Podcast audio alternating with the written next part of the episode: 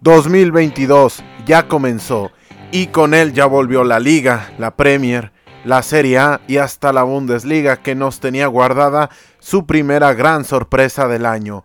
En Francia, París no pudo ganar y en Inglaterra, el mejor fin de semana del año escribió una nueva página en su historia de 150 años y nos regaló grandes momentos como es costumbre y en Camerún, la primera gran Copa de Naciones del año, abrió unas puertas que el Mundial allá por diciembre se encargará de cerrar.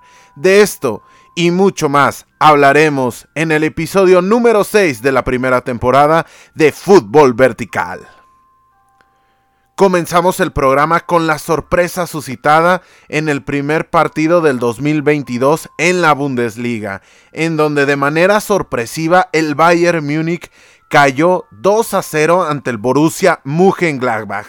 Tremenda sorpresa en el Allianz Arena, sobre todo teniendo en cuenta que el Bayern se había puesto arriba en el marcador apenas en el arranque con un gol de Robert Lewandowski después de una gran recepción dirigida que lo dejó prácticamente solo frente al arco de Jan Sommer.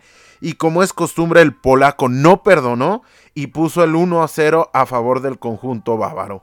Sería hasta el minuto 28 con el primer disparo a portería de los Potros que el Mönchengladbach empataría el encuentro con un disparo de volea de Neuhaus, que a partir de ese momento comenzaba a pesar la ausencia de Manuel Neuer.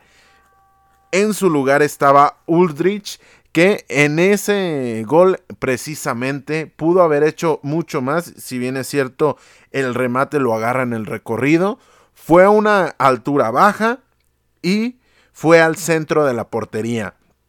Una jugada que seguramente Manuel Neuer hubiera solventado de buena manera.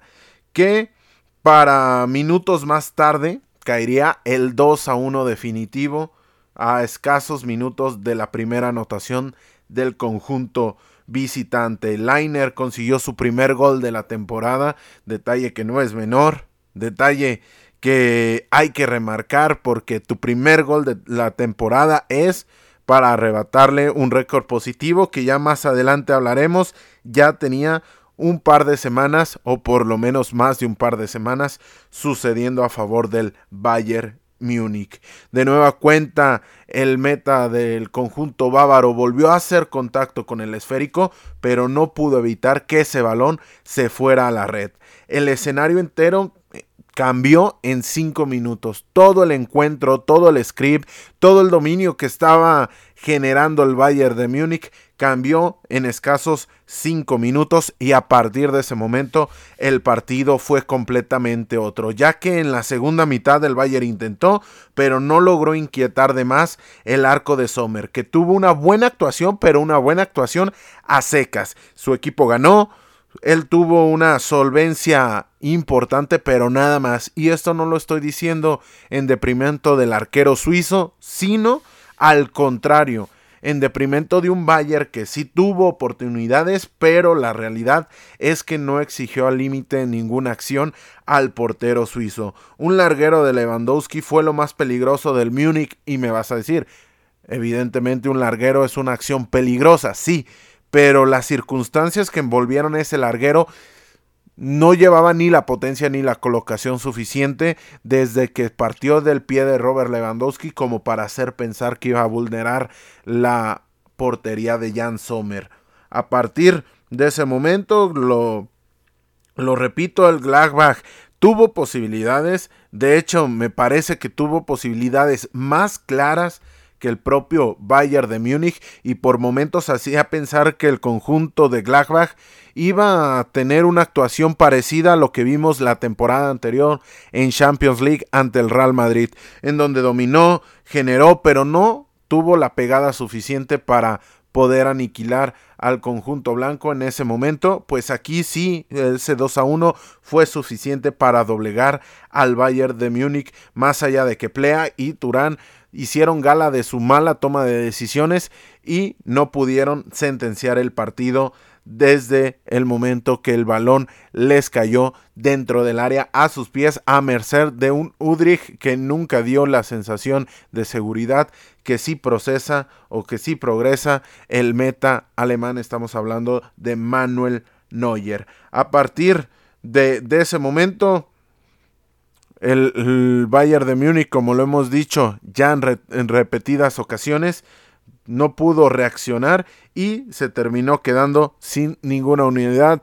En contraparte, el Borussia Mönchengladbach se hizo de las tres unidades, las primeras tres que reparte la Bundesliga en este año nuevo. A destacar de este encuentro del Bayern, las ausencias, hablábamos de Manuel Neuer, Coman, Davis, Lucas Hernández, Sané, Tolizó, Upamecano, por hablar de unos pocos. Volvió Joshua Kimmich, que no tuvo un mal desempeño, de hecho fue el jugador que más kilómetros recorrió en el encuentro, pero se notó la carencia de un Manuel Neuer sobre todo, pero también de un Alphonse Davis, de un Lucas Hernández, también de un Leroy Sané que había terminado encendido el 2021. El Bayern tuvo más el balón, corrió más, tuvo más acierto en los pases, generó más disparos, pero careció de opciones claras y de la pegada acostumbrada. Estamos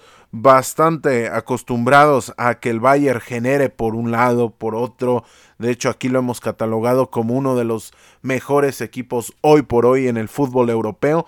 Pero todo esto no se mostró el día viernes en el partido de la Bundesliga y como consecuencia se quedó sin unidades. Normalmente cuando el Bayern tiene uno de estos días tosudos, uno de estos días complicados, sus activos terminan revalidando su poderío como gigante de Alemania y hoy Robert Lewandowski, Thomas Müller, que de hecho fungió como el capitán en este partido, no se pudieron hacer presentes más allá del buen gol que ya mencionábamos al arranque del partido.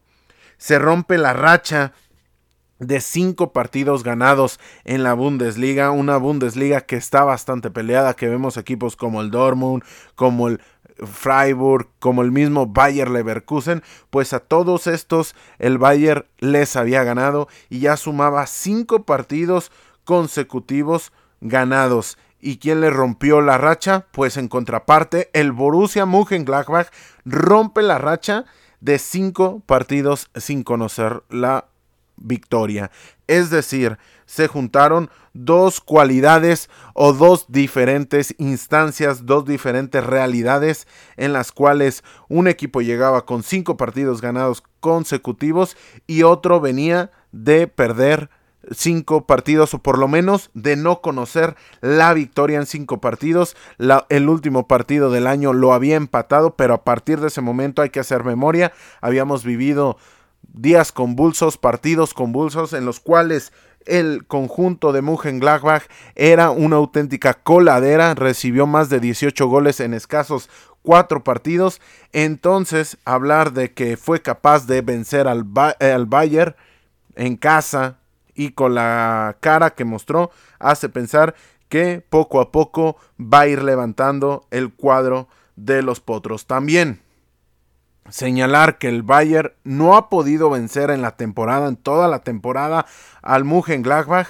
Un empate y dos derrotas, un empate por la Bundesliga, esa estrepitosa goleada que sufrió en la Pocal, cinco goles por cero frente al Mönchengladbach y esta derrota 2 a 1, lo que te habla de cómo le ha costado este arranque, o por lo menos, mejor dicho, cómo le ha costado el equipo blanco al Bayern de Múnich en esta temporada 2021-2022.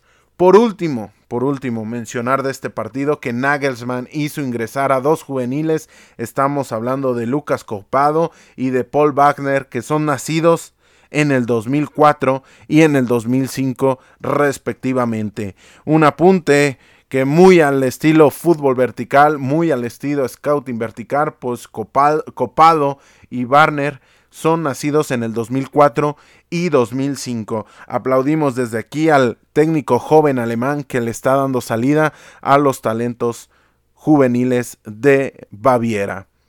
En contraparte, quien no dejó la oportunidad de descontar puntos conforme al líder fue el Borussia Dortmund que pese a irlo perdiendo al medio tiempo 2 a 0 frente al Eintracht de Frankfurt, pudo pudo darle la vuelta, el Eintracht había dado buenas sensaciones, había dado buenas impresiones en esos 45 minutos, pero el Dortmund dio un golpe sobre la mesa, ese tipo de golpes que te hacen reaccionar y te hacen competir en una liga que parecía ya perdida, pero que más adelante llegaremos a cuántos son los puntos que separan a estos dos conjuntos, pues el Dortmund dio la vuelta al marcador con goles de Hazard, Bellingham y Dahoud.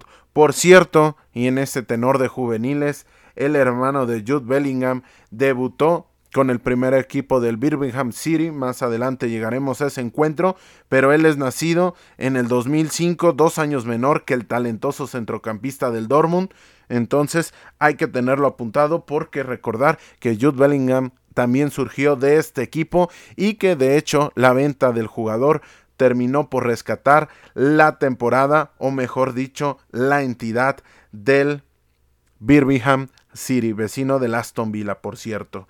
Entonces, la parte alta de la Bundesliga luce de la siguiente manera. Bayer es líder, le sigue Borussia Dortmund, tercero es el Hoffenheim, Freiburg es cuarto, Leverkusen es quinto y el Köln es el Colonia, es el equipo que funge en la sexta posición. Más a detalle, el Bayern tiene 43 unidades, 6 más que el Dortmund que le sigue a la cabeza. El Hoffenheim tiene 31, el Freiburg tiene 30, el Leverkusen tiene 29 y el Colonia tiene 28. Así luce la parte alta de la Bundesliga que afortunadamente con este resultado parece que se va a poner bastante interesante. Pasamos a la liga, en donde el Barcelona no pudo volver a sumar de tres unidades. No lo ha conseguido en los últimos partidos. En esta ocasión se tuvo que conformar con el empate en su visita al Estadio Nuevo Los Cármenes 1 a 1 frente al Granada. El cotejo comenzó con un Granada que arrancó a ritmos acelerados, intentando hacer daño al arco de Marc André Ter desde el primer instante, pero la primera verdaderamente de peligro Tan, fue de peligro que Luke de Jong consiguió enviar ese balón al fondo de la red. Sin embargo, sin embargo, esa anotación hubiese sido al minuto 8 de tiempo corrido. Fue invalidada, fue invalidada por Pablo González, que más adelante daría mucho que hablar. Pues al minuto 8 se pudo haber puesto el Barcelona en, en ventaja, pero una posición adelantada de Gaby previo al remate de Luke de Jong fue suficiente para que el Barcelona viera invalidada su primera anotación del encuentro. El tiempo transcurrió y un remate, créamelo usted, de Luke de Jong, meritorio al premio Puskas de haber caído esa anotación, pudo volverle a dar la ventaja o pudo darle por primera vez la ventaja, mejor dicho, en el encuentro al Barcelona. Si ese gol hubiese sido, o ese remate mejor dicho, hubiese sido dentro de los tres palos, créamelo usted que por lo menos hubiera entrado en la terna por el premio Puskas, pues en deprimento del neerlandés y de su equipo, ese balón no pudo irse al fondo de la red. Por cierto, el remate fue de un escorpión, una especie de escorpión. Entonces, finalmente pasó por encima del arco de Luis Maximiano. La respuesta del Granada llegó al minuto 25 cuando Darwin Machís tuvo la oportunidad de poner arriba en el marcador a su equipo con un remate dentro del área de Marc André Stegen que solventó de buena manera. Si bien es cierto el tiro salió en dirección hacia el centro, cosa que le cuestionábamos a Uldrich, la realidad es que llevaba potencia y por lo menos llevaba la determinación de hacer daño sobre el arco del meta alemán y Marc André Ter Stegen volvió a sacar con el antebrazo así como lo hizo la temporada la semana anterior ante el Mallorca, pues aquí lo consiguió de buena manera y evitó que cayera el primer gol del Granada. Entonces así nos fuimos al descanso, con un dominio en la tenencia del balón a favor del equipo culé, pero en sensaciones y en impresiones no siendo marcadamente superior al conjunto local. Sí tenían el balón, sí tenían cierta generación, sobre todo por el costado derecho con Usmane Dembélé y con la quien sería quizá el mejor jugador del equipo Valgrana, estamos hablando de Dani Alves, pero no era marcadamente superior al conjunto rojiblanco. En la segunda mitad, un gran centro de Dani Alves fue conectado por el mismo Luke de Jong para poner el 1 a 0 a favor de su equipo. Minutos más tarde, el juvenil Adme tuvo el 2 a 0, pero su intento se fue apenas por un costado. Hubiese sido un golazo también del marroquí, del juvenil marroquí, pero pasó por un costado del marco de Luis Maximiano. Al 79, cuando las opciones comenzaban a aparecer a favor del equipo rojiblanco, Gaby se fue expulsado por segunda tarjeta amarilla, dejando a su equipo con un hombre menos y motivando de paso al equipo rival y no solo a los 11 que estaban dentro del campo, sino completamente el Estadio Nuevo Los Cármenes se volcó en pro de su equipo. Es natural por la dimensión del encuentro que se estaba disputando, pero la manera en que se luchaba, la manera en que se peleaba, realmente era bastante, bastante contagioso, sobre todo teniendo en cuenta que es un partido de liga y que este tipo de partidos normalmente en la liga española se tomaban un poco más rutinarios, se sabía que cuando, te cuando recibías al Barcelona tenías que sufrir y si podías no salir goleado era una ventaja, pues aquí el Estadio Nuevo Los Cármenes se motivó al tener un hombre más y las llegadas a favor del Granada no cesaron. Incluso Piqué fue perdonado por el colegiado Pablo González, lo mencionábamos, porque bien pudo ser expulsado por segunda tarjeta amarilla y luego de una entrada sobre Luis Suárez. Y fue hasta el minuto 89 donde Antonio Puertas, de manera bastante merecida por cierto, consiguió el tanto del empate definitivo, haciendo a su equipo sumar una valiosa unidad. A destacar del encuentro, el buen partido de Dani Alves participativo, con ida y vuelta, ojo, un ida y vuelta para un jugador veterano, no para un jugador que tiene la edad de Dani Alves, que por cierto va a cumplir 39 años en este 2022, pues estuvo bastante participativo en ese ida y vuelta, pero también aplicado tácticamente. Esto es una habilidad que no, no la vamos a descubrir en fútbol vertical.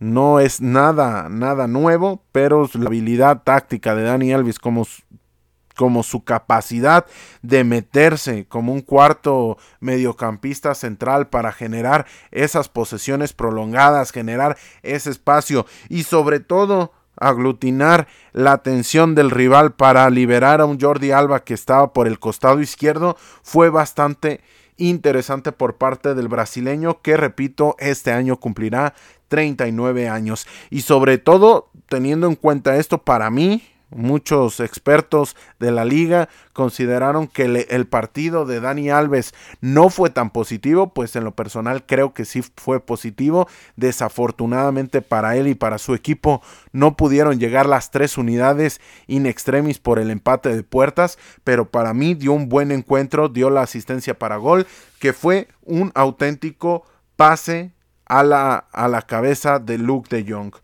También señalar la cantidad de faltas cometidas por el equipo de Xavi. Estamos hablando de 21 faltas para un equipo que busca tener la tenencia del balón.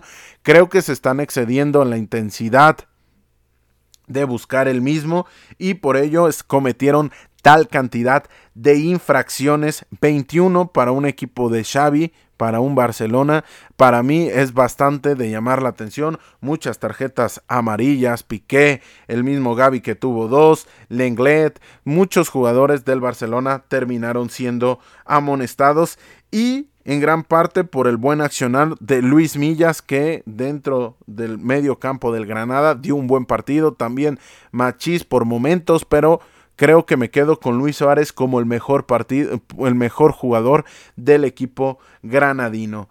También destacamos que a partir de la salida de Luke de Jong perdió peso el equipo. Memphis Depay no entró conectado, no entró enchufado al encuentro y se notó porque su equipo perdió punch, su equipo dejó de descansar con la tenencia del balón en fase ofensiva porque teniendo a Luke de Jong muchas veces cuando la presión del Granada recorría y presionaba un poco más la salida, el juego directo hacía que se descargara el peligro, que se descargara el esférico y poco a poco las líneas del Barcelona pudieran recorrer y reconvertir una presión en contra a una presión en aras de retener o de recuperar el esférico. Pues esto con la entrada de Memphis Depay no pasó el neerlandés no pudo entrar conectado y quién lo iba a decir que de los dos delanteros del Fútbol Club Barcelona, el más destacado en estas últimas semanas, por lo menos en esta última semana,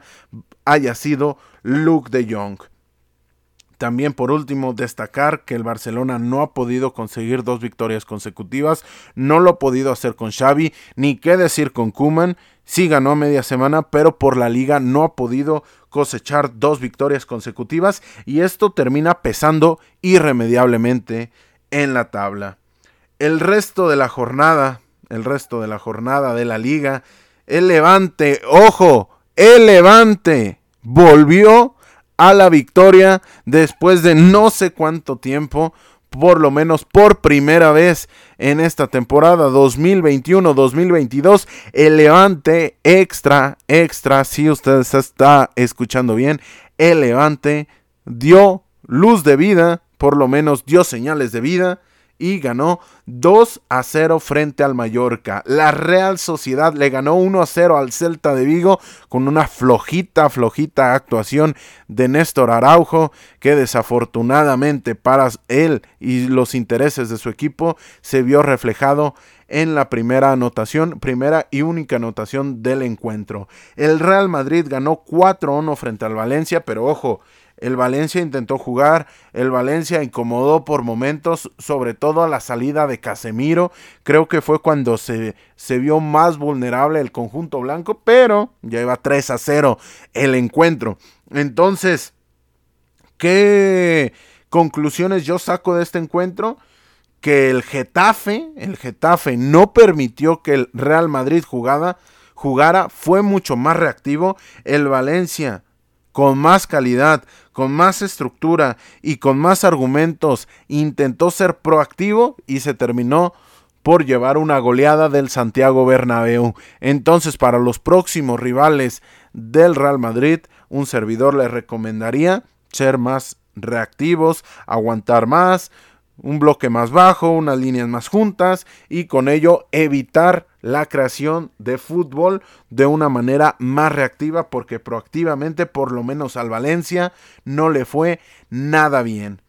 El Rayo Vallecano empató 1 a 1 frente al Betis. Por cierto, el mexicano Andrés Guardado se convirtió en el jugador mexicano con más partidos en la historia de la liga, superando al mítico y legendario Hugo Sánchez. El Sevilla ganó 1 a 0 al Getafe, un Sevilla que está ganando con lo justo, que está haciendo partidos suficientes, notables apenas, pero no está dejando de sumar y afortunadamente para la competición el Sevilla no está quitando el pie del acelerador y más allá de que no está dejando las mejores sensaciones, esta vez con una anotación de Rafa Mir, fue suficiente porque el centro de la defensa, Diego Carlos, Jules Koundé, también Dimitrovich, están bastante, bastante acertados en las últimas semanas y con esa anotación está siendo suficiente para que el Sevilla siga ganando. El que no pudo ganar fue el Alavés, que en un derby vasco empató 0 a 0 frente al Athletic Club. Osasuna ganó 2 a 0 ante el Cádiz. Ojo que el Cádiz, el Cádiz está teniendo una mala temporada. Creo que este ha sido el peor partido del Cádiz desde que regresó a la liga. Y en consecuencia de eso, siguen los puestos bajos de la clasificación. Villarreal y Atlético de Madrid empataron a dos anotaciones en un encuentro emocionante y sobre todo para quienes lo vimos desde un ángulo neutral. Fue bastante emocionante el encuentro entre Colchoneros y el submarino amarillo. Cerró esta jornada el lunes con la derrota del español que venía de ganarle en, en extremis al Valencia, pues ahora no pudo frente al Elche, perdió dos goles por uno, con lo cual la tabla luce de la siguiente manera. Líder Real Madrid con 49 unidades, con un partido más que el Sevilla que tiene 44, el Real Betis es tercero con 34, Atlético de Madrid es cuarto con 33, Real Sociedad es quinto con 33 unidades, sexto es el Barcelona que tiene 32, Rayo Vallecano tiene 31 puntos, el octavo es el Villarreal que tiene 28 unidades, 29, perdón, porque 28 tiene el Athletic Club, 28 unidades tiene el Athletic Club de Bilbao. El Valencia tiene 28, es décimo lugar. Español tiene 26. Osasuna tiene 25, Granada tiene 24 y es decimotercero. El Celta de Vigo tiene 20 unidades, es decimocuarto, decimoquinto es el Mallorca que tiene también 20 unidades y el Elche tiene 19 unidades. 18 para el Getafe, que es el decimoséptimo, marca la salvación. 17 tiene el Alavés y el Cádiz tiene 14, el Levante tiene 11, que ya por fin ganó y se le va a venir una seguidilla de partidos los cuales no puede dejar la oportunidad de sumar si es que se quiere salvar. Pasamos a hablar de la FA Cup que vivió su emocionante tercera ronda. Una gozada, créanmelo usted, para quien, quien, ama el fútbol, quien disfruta el fútbol como lo hace un servidor y toda la redacción de fútbol vertical, una gozada de fin de semana, una locura estar viendo cuatro o cinco partidos al mismo tiempo, créamelo usted, que es bastante valorado, por lo menos por un servidor. Comenzó esta tercera ronda con el Manchester City 4 contra Swindon Town. No vamos a llegar a detalle porque hay una barbaridad de partidos que tenemos que reportar. Entonces únicamente queremos hacer el apunte de la victoria del Manchester City. El sábado continúa la, actividad con el Manfield Town 2, Middlesbrough 3. El Bristol City 0, Fulham 1. Esto, este partido se fue a tiempos extra y el Fulham consiguió alzarse con la victoria. El Burley 1, Huddersfield Town 2, Coventry City 1, Derby County 0, Hartlepool 2, Blackpool 1, victoria para el equipo del Hartlepool, Millwall 1, Crystal Palace 2, Derby londinense, el cual el Crystal Palace se llevó la victoria. Barnsley 5, Barrow 4, una locura de encuentro. Si tiene la oportunidad de ver el resumen, es bastante, bastante reseñable y es bastante recomendable porque fue una auténtica locura en el partido en el cual el Barnsley se llevó la victoria 5 goles por 4 ante el Barrow. El Boreham Goat ganó 2 a 0 frente al Wimbledon. El Kidemeister ganó 2 a 1 ante el Reading. Usted me va a decir de qué división es el Kidemaster.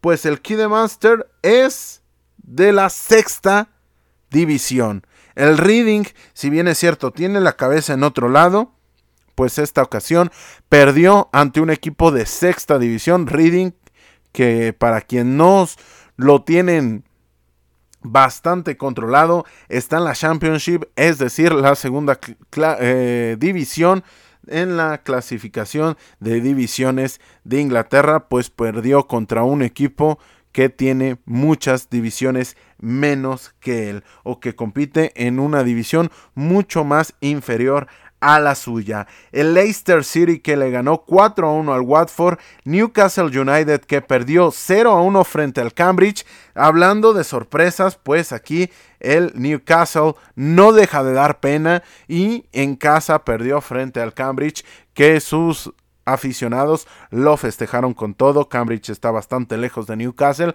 pues para quienes hicieron el viaje que cruzaron toda la isla del fútbol, valió la pena por la victoria que le regaló su equipo ante el Newcastle United. El Peterborough que le ganó 2 a 1 frente al Bristol Rovers. Ojo, el Peterborough tiene dos o tres jugadores interesantes. Es un proyecto solvente que seguramente poco a poco va y en la medida de sus posibilidades va a estar escalando escalafones en la escalera inglesa porque está haciendo bastante bien las cosas y está generando futbolistas de manera interesante. El Port Vale que perdió 4 a 1 frente al Brentford, el Queens Park Rangers que empató frente al Rotterdam United y el en penales el QPR ganó 8 goles a 7. Se puso buena esa definición y el Queens Park Rangers se clasificó a la siguiente ronda. El West Bromwich Albion perdió 2 a 1 frente al Brighton and Hove Albion en el derby de los Albion, pues los Eagles se alzaron frente al West Brom. El Wigan Athletic le ganó 3 a 2 al Blackburn Rovers, uno de los uniformes más bonitos para mí en Inglaterra, el del Blackburn, pues, pues aquí post, no, no, no post, pues, el Wigan le ganó 3 a 2 al Blackburn Rovers. El Birmingham de, del hermano de Jude Bellingham perdió 0 a 1 frente al Plymouth. Un resultado sorpresivo. Sí se quedó con un hombre menos el Birmingham, pero el Plymouth consiguió alzarse con la victoria. Lo mismo que el Chelsea que ganó 5 goles a 1 frente al Chesterfield. Y si hablábamos de equipos o de aficiones visitantes que disfrutaron con todo este fin de semana, pues los del Chesterfield que coparon por completo una grada en Stamford Bridge, festejaron con todo. La única anotación que su equipo fue capaz de anotar en el campo del campeón de Europa, la festejaron con todo y se llevaron cinco goles para casa. Mismos cinco goles que hubo en el Everton contra Hull City, partido que se fue a tiempos extras, se había puesto bastante interesante, pero un golazo del Everton, se dice que el, que el portero del Hull City pudo haber hecho un poco más dentro de, de mi percepción Quizás sí pudo haber hecho algo más, pero no le quito mérito al uno al Everton que ganó 3 goles a 2 frente al Hull City. También ganó el Southampton que le ganó 3 a 2 también al Swansea City. Y el Bur Bournemouth que le ganó 3 a 1 al Jovil Town. Para el domingo, para el domingo, el Luton Town le ganó 4 a 0 al Harrogate Town. 4 a 0 el equipo de Championship le ganó al Harrogate. El Cardiff City que le ganó 2 a 1 en tiempos extra al Preston North El Charlton Athletic que perdió 1 a 0 frente al Norwich. El Liverpool que le ganó 4 a 1 al Shootbury Town. El Shootbury que estaba ganando en el propio Anfield pero a la postre el Liverpool le dio la vuelta. Lo mismo que el Morecambe que estaba ganando al minuto 73 en el Tottenham Hotspur Stadium. Finalmente el Tottenham con goles de Harry Kane y compañía ganó 3 a 1 frente al equipo de las gambas. Si usted me va a decir que es una gamba, pues una gamba es lo que de este lado del mundo conocemos como un camarón. El Stoke City le ganó 2 a 0 al Leighton Orient y el West Ham United que también le ganó 2 a 0 al Leeds United. Completó la jornada del domingo la victoria del Wolverhampton 3 a 0 frente al Sheffield United y el Nottingham Forest que dio la campanada, dio la sorpresa ganándole 1 a 0 al equipo con más FA Cups de la historia. Estamos hablando del Arsenal quien por cierto lució un elegante y muy bonito uniforme completamente en blanco en solidaridad o como parte de una campaña para evitar las agresiones con arma blanca dentro de la capital londinense pues el Arsenal que lució ese bonito uniforme que desafortunadamente no va a estar disponible para la venta, pues aquí no le pudo hacer honor a su bonito uniforme porque perdió 1 a 0 frente al Nottingham Forest que dejó buenas impresiones y que quizá pueda estar peleando por algo más que la salvación en Championship. Y para el lunes, el último partido de esta tercera ronda fue el triunfo 1 a 0 del Manchester United sobre el Aston Villa con gol de Scott McTominay. Dos goles anulados para el Aston Villa, bien anulados, anulados, mejor dicho, anulados pero no fue capaz el Vila de hacerse presente en el marcador y el Manchester United se llevó la victoria. Después de hablar de todo el maratón que significó la FA Cup, nos vamos a las breves de la semana. En la Serie el Inter venció 2 a 1 a la Lazio. La Juventus le dio la vuelta al marcador y de ir perdiendo 3 a 1 ante la Roma, fue capaz de vencer al cuadro de la capital 4 goles por 3. Milan ganó 3 a 0 ante el Venecia, Napoli ganó por la mínima ante la Sampdoria y la Atalanta goleó 6 a 2 al Udinese. La Udinese, mejor dicho con lo cual la parte alta de la tabla luce de la siguiente manera. Inter es líder con 49, con un partido menos, por cierto. Segundo es el Milan que tiene 48, tercero el Napoli con 43, cuarto la Atalanta que tiene 41 y con 38 la Juventus que es quinto lugar. En la 1, Paris Saint-Germain rescató un punto de su visita ante el Olympique de Lyon con gol de Keher al minuto 76, con lo cual el cuadro parisino sigue siendo líder con 47 puntos a 11 del Niza que ganó ante el Brest. El Niza ganó y ya está a 11 puntos del Paris Saint-Germain. Comenzó la Copa África de Naciones con el triunfo de Camerún 2 a 1 frente a Burkina Faso en el partido inaugural del torneo y completó la jornada el, del domingo el Cabo Verde frente a Etiopía 1 a 0.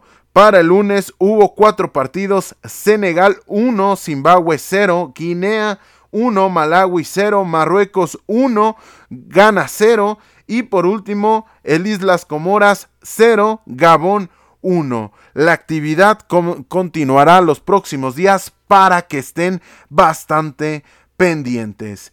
Y finalmente, en Portugal, el Porto sigue siendo líder después de ganar 3 a 2 al Estoril. En contraparte, el segundo Sporting perdió por primera vez en la temporada ante el Santa Clara. Perdió el invicto, el Sporting, el, campeón de Portugal, pues perdió 3 a 2 frente al Santa Clara.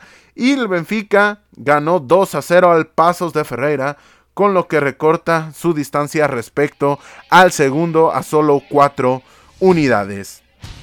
Ahora, es momento de llegar al scouting vertical.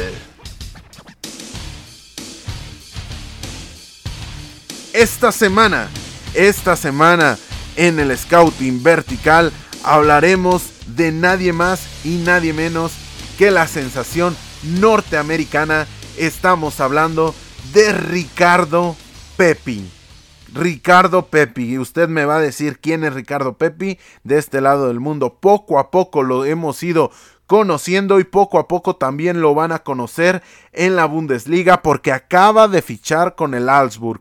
La semana anterior fichó con el conjunto de la Bundesliga y lo hizo con una cifra récord, estamos hablando de poco más de 16 millones de euros, los cuales, por los cuales fue traspasado desde el Dallas el jugador nacido en el 2003. Acaba de cumplir exactamente este domingo, acaba de cumplir 19 años, él nacido en El Paso con una altura de 1,85, jugador de la selección nacional de Estados Unidos.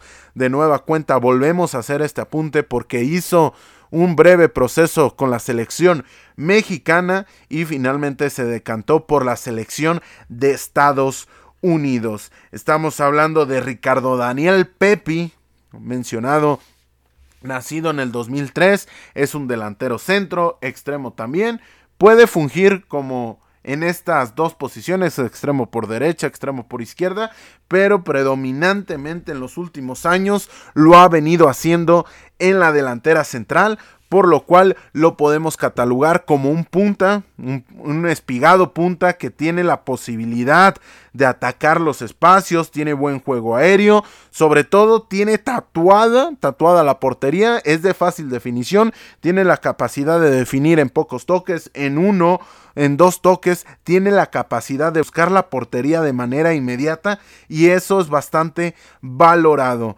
Su equipo actual es el Augsburg, pero surgió de la Dallas Academy, de ahí pasó al North Texas, ahí estuvo en ese vaivén, en el equipo de desarrollo del el equipo tejano y posteriormente ya se fue vendido por 16.36 millones de euros, con lo cual se convierte no solo en el fichaje más caro de la historia del Augsburg, sino también en el la venta más costosa de un jugador surgido de las filas o de la escuela de la MLS.